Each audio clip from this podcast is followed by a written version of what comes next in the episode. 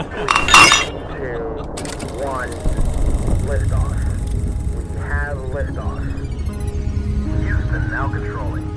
Houston shuttle. 听科学家们畅聊趣谈，与最具人间烟火气的科学家们做朋友。欢迎收听订阅由荔枝播客和高山大学联合制作播出的《科学相对论》。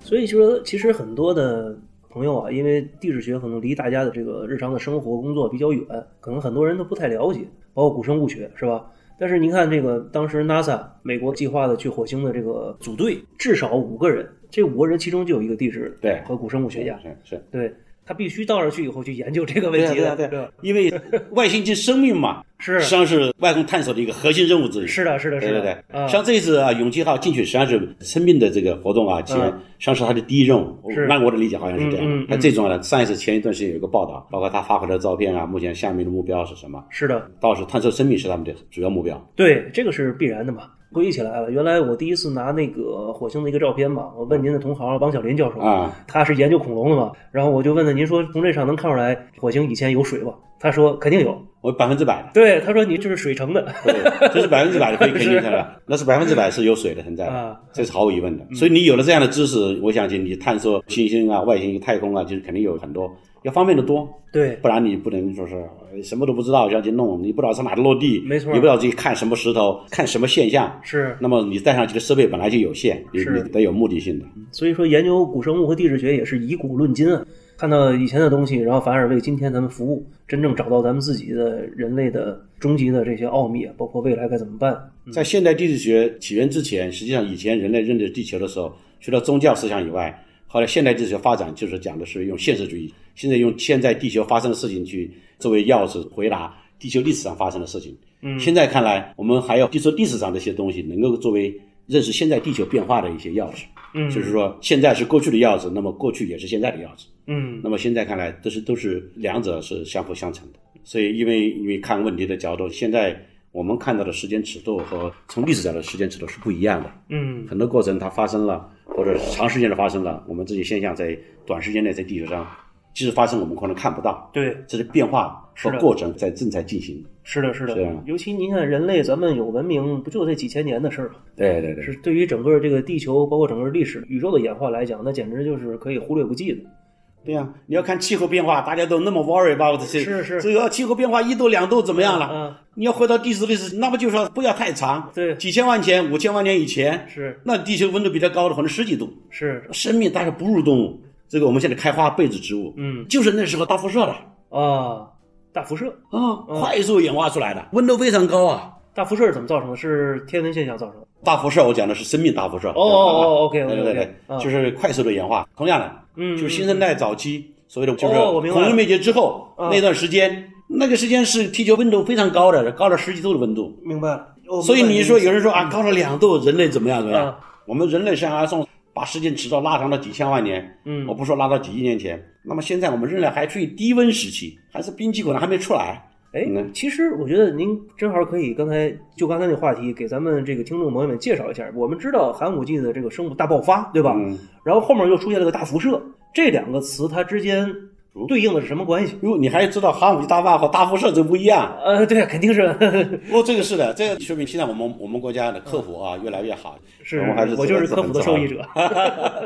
对，寒武纪大坝之后，后来有一个叫奥陶纪大辐射，比如说哈，它的时间上时代上是连续的，嗯那中间有个演化过程，嗯那这个过程呢，实际上就是地球有发生了变化。嗯我们寒武纪大坝指的是动物，所以高级别类别的，比如说脊椎动物、脊椎动物啊，就是说造型差不多类似的这种生物的这个根呐、祖先这个框架都有了。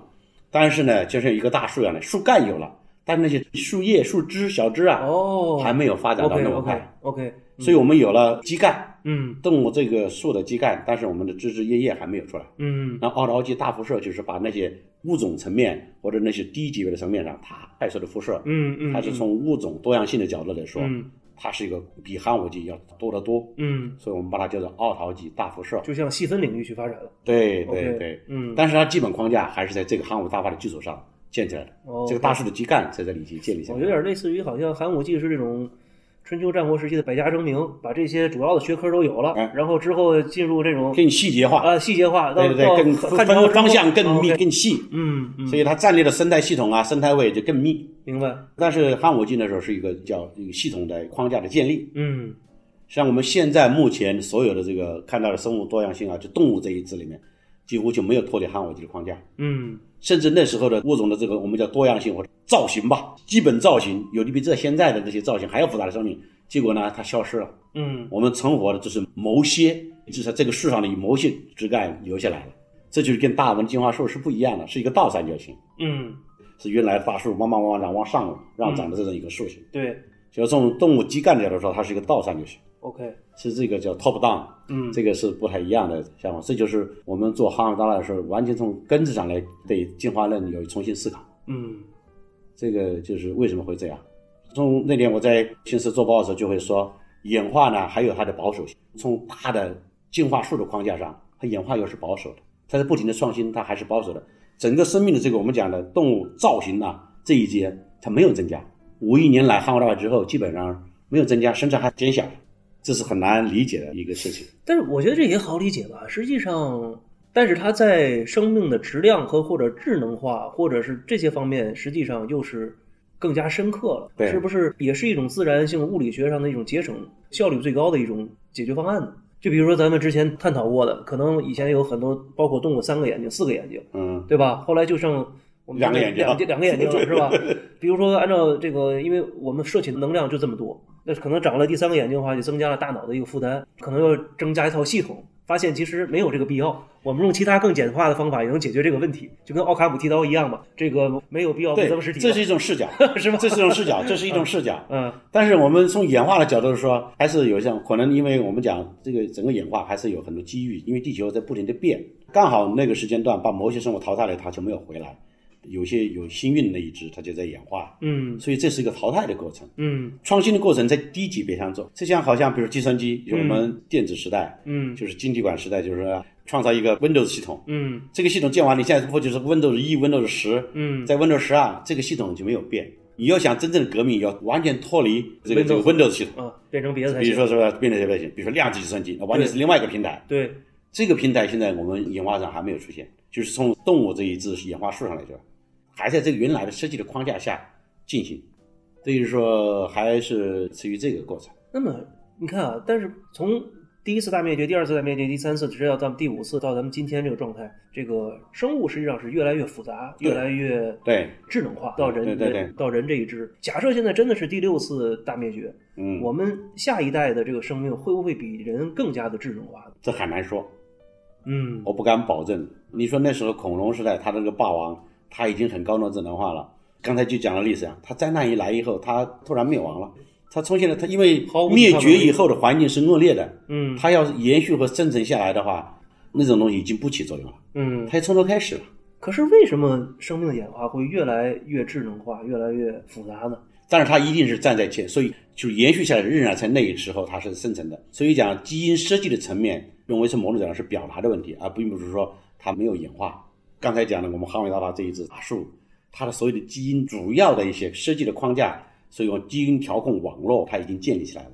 然后呢，它呢在某种环境下，它这个网络有时候是可以关闭，有时候可以表达。就是表观遗传学呗。对对对，嗯就是对。然后适应他这个表达，他把那块表达出来啊了嗯，然后那块被压抑了，是的，是的，是是的。是这样。然后那那一支会继续发展，所以智能的发展，我觉得这个人类这一支仍然是很的谜题了。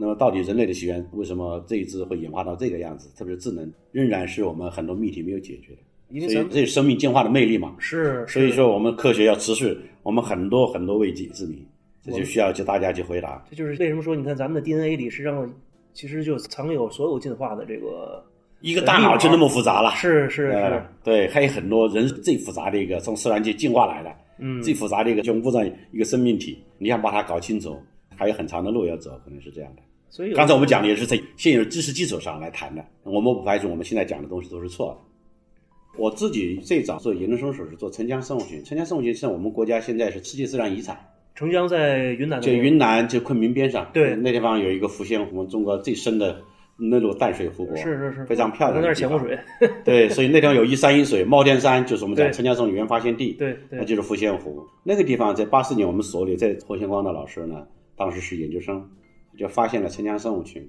那个时候在八十年代的时候是非常了不起的。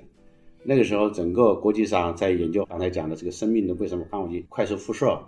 最早的很多证据都来自于加拿大落基山脉就西部就那个山区的一个寒武纪的地层，它大概在五点零五到五点一年之间，差不多这个时间段。嗯那么陈江生物群当时是讲是五点三亿年，所以早了个一两千万年这嗯个左右时间。所以呢，而且呢，他这里后陆续就发现了，它这种东西比保存呐、或者花样性、跟多样性啊，比那个波斯岩呢、更加吃惊，包括原始脊椎动物。所以这个时候是哦后来、原始脊椎动物这个是很对对厉害的对对事儿对。所以那时候我当做是研究生的时候呢，我的老师就把很多精力从引起国际关注的时候，就转到这个方向了。以后，我原来是做 R&D 的，后来就转到这个做哈姆就大爆发。大爆发以后呢，在这个工作做到一定程度，九十年代成了实际上推动了整个哈姆就大爆发的高潮，新人的高潮。如果上国际上一人高潮，在八九年 Stephen J. Gould 那本《Wonderful Life》，就是说嗯叫《奇妙的生命》达到了高峰期的话，嗯哼刚才讲了，前面讲了就是大爆发，这个大树已经建立起来了，后来演化是快速的，是偶然的，又有保守的这样的一些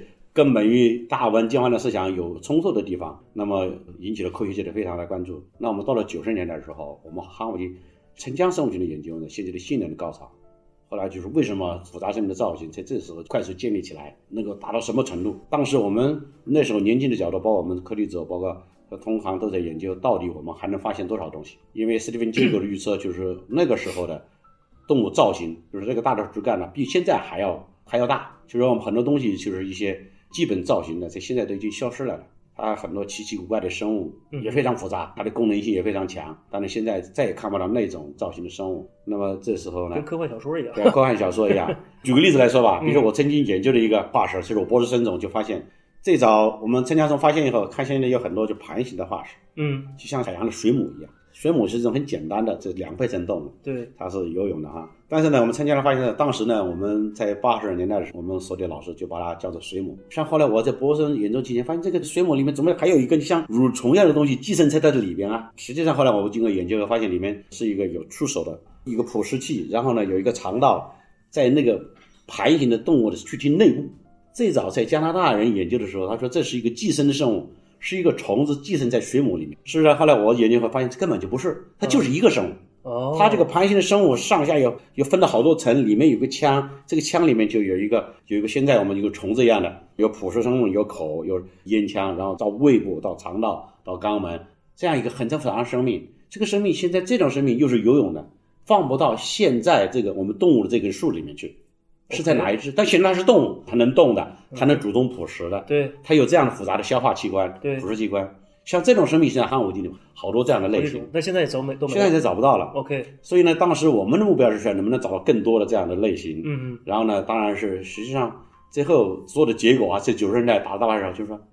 只是证实了这么一点，航母大发实实在发生了。当时这个以后，我们做的就给我们进入了下一个层次。那进化论怎么办呢？那这个事情怎么发生？比原来想象还要快，嗯还要突然。那么我们一定要往前追。这就是后来我们包括我自己科技者个人研究，就一直在往寒武纪大发之前追它的根。这所就以也就是说，这是一直您的这是我主的要后来研究主要方向研究方向。 OK，寒武纪之前，在做到这个时候，因为我也不想跟我们老师这一辈的人沿着他的路走嘛，所以我们想要创出一条自己的科研思路。嗯我就把往老的地层里面去做做化石。嗯最早我们做骨骼，我们叫小壳化石。嗯，生物有矿化的骨骼，现在被海边人很多恰从身上有骨头啊，对，这些带有骨骼化的这些化石，也就是在我们讲陈江生物群那个发现之前，大概一千万年左右到了不到两千万年，也是一种地球上快速出现的。嗯嗯而且是保存在我们国家寒武纪全球各地磷矿里面，嗯我们叫小壳化石，嗯就很小的贝壳化石。嗯嗯那么我们做了这个，然后我们又继续往前推，嗯一直推到寒武纪之前，嗯嗯那么推到甚至推到六亿年前。后来我们最近这几年，也是我们老师和我们国家前辈在贵州一个六亿年前的一个磷矿里面发现了这个多细胞生命化石。我们老师在那里面，还有国外的哈佛大学的团队者，在一九九八年在 Nature 和 Science 同时发现了说这里有动物。嗯那就把五亿多年前的动物推到到六亿多年前，嗯所以引起的一个轰动，刚好就接到了我们就九十年代末期就把我们的视角就引到追踪了更老的走线上去。嗯后来呢，带我的学生或者国际团队一直往前推，嗯所以这些年来还是有些进展，包括啊嗯六亿年前的生命一些动物的一些痕迹啊、迹象，包括为什么动物能够追到这个时间段加速演化，我还要从地球环境的背景啊、地球自身的变化角度去研究，这涉及到多学科的研究。那您的指南针在哪里呢？我的意思就是说，我们再往前推，对吧？嗯，好像感觉像打猎一样，我也就是可能这儿发现个矿，OK，找到了就是找到了。那如果没有发现矿或者没找到，这是不是肯定是应该有一个指南针的大致的方向？大致方向是一个指导，就是说你不能保证你的研究方向就能够找到你想要的结果，这是 OK 科研就是很有很多不确定性。对，但是我们方向就是说，我们按照进化的思想去推的话，嗯一定能找到动物的根、嗯爆发的起源点。嗯那么现在的我们叫分子生物学家，他通过蛋白质的演化，就是基因的演化速率啊，嗯，他可以去推算动物一定是在汉武大化之前起源的。哦，你看，我们这就是交叫叫叉学科分子系统数啊，叫分子钟，对，他去推算出来，甚至他推到七多年到八亿年动物就应该出现了。是，那么作为古生物学家，那你说是分子家，你得找证据啊。嗯，那么我们说，啊，从演化上讲也应该是这样，嗯你不能这么突然，应该有一个过程。嗯所以呢，我们努力去在我们自己国家的刚好南方有个好的地层去嗯寻找嘛。做古生物呢，有时候实际上是靠运气啊，也不是靠运气，就是你带着思想有准备的时候，你可能去做出可能，而且前辈科学家有做了很多积累，对你就根据现有知识推动哪里有可能性，对你就把精力花在那里对，去做。其实大后家来确都实是一步步的，确实越来越多，越是发现的越来越多。是，对，大家其实都是站在前人的肩膀上嘛，对对对，，找到，甚至后来我就推上我来到西伯利亚的无人区去考察，哇塞，因为我们中国就相对刚才讲的寒武纪跟前寒武之间地层上有一个缺失，大部分的地方地层不连续，地质记录不连续。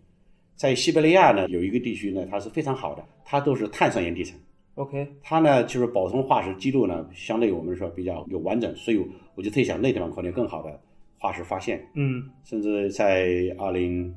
一五年前后的时候，我们就组织花了多少年时间准备，嗯，到西伯利亚无人区组织了一个三国科学家联合的一个团队，没碰上熊，然后是主要是我来出资，然后哦呢有熊啊，有啊熊。对，我知道那边熊呃挺对多，对对 对，有考察，后来真的发现了，嗯就是我们刚才讲的那种带骨骼化的这些动物化石嗯，延续到前汉武帝去了。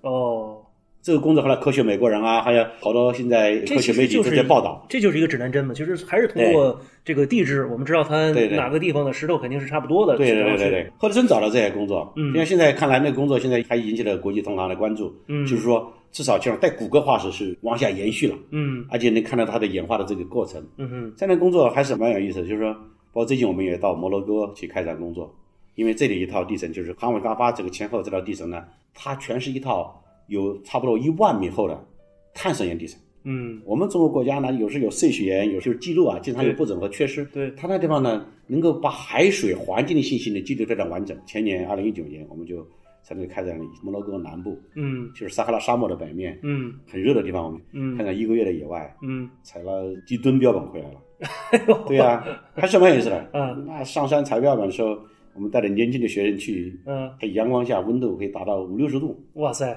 手机上可以照到。对，干一会儿就缩水了，但是还蛮有意思，我们工作正在进展中。嗯像这样的工作，就是我们现在看来有追求真正的汉武纪大化的答案，我们从各个方面去做。这也是我这些年来带领我们自己团队，然后跟国外同行合作，不仅仅从古生物下手，还从整个地球环境各种方面角度去下手，从地球系统的角度嗯来探讨这个过程，嗯还是蛮有意思的。我们现在现在看来，我们至少比以前的这个回答这个问题啊，要更全面的多。嗯认识要深刻的多。嗯嗯。那么这是我目前正在做的事情。我明白了，刚才其实我能够呃总结一点儿，就是一是说咱们跟着岩石走，知道这个大陆的演化来看的话，哪一块儿是让它更古老、对对连续性更强，对对对可能更容易让我们找到我们要找的方向。第二，刚才您也说找到这个呃，因为是前寒武纪嘛，找这个骨骼这个事情，我的理解，骨骼是不是有骨骼的生物，其实它有更多的一个复杂和适应性，形态可能也会更加的这个多变。这实际上也是一种生物进化的设标计志。生物设计的时候，就是在造型设计的时候是非常重要，因为有骨骼以后，它肌肉有招生点，哦，对啊，它呢就造型就就像一个你像一个房子的框架一样，对它的形态就会有基础了，造成更复杂的生态有基础了。不是不管是从、嗯从保护的角度，还是从支撑复杂的结构上，还是运动，嗯，它的节奏，包括它就比如说朴实，还有就到沉积物的钻孔、嗯运动这些功能，它需要过量的发挥，过量肌肉和造型，嗯，它提供了一造个成基可础。能。嗯对，这样明讲，白所以呢，骨骼化作用是生命演化史上一个非常重要的作用。 OK，这就是对您那条这线索是吧？？对骨骼化是容易保存的化石，对对对，这条线呢，你就可以去做这。个肉烂了就没了是吧？骨头还有。 对对对，嗯，嗯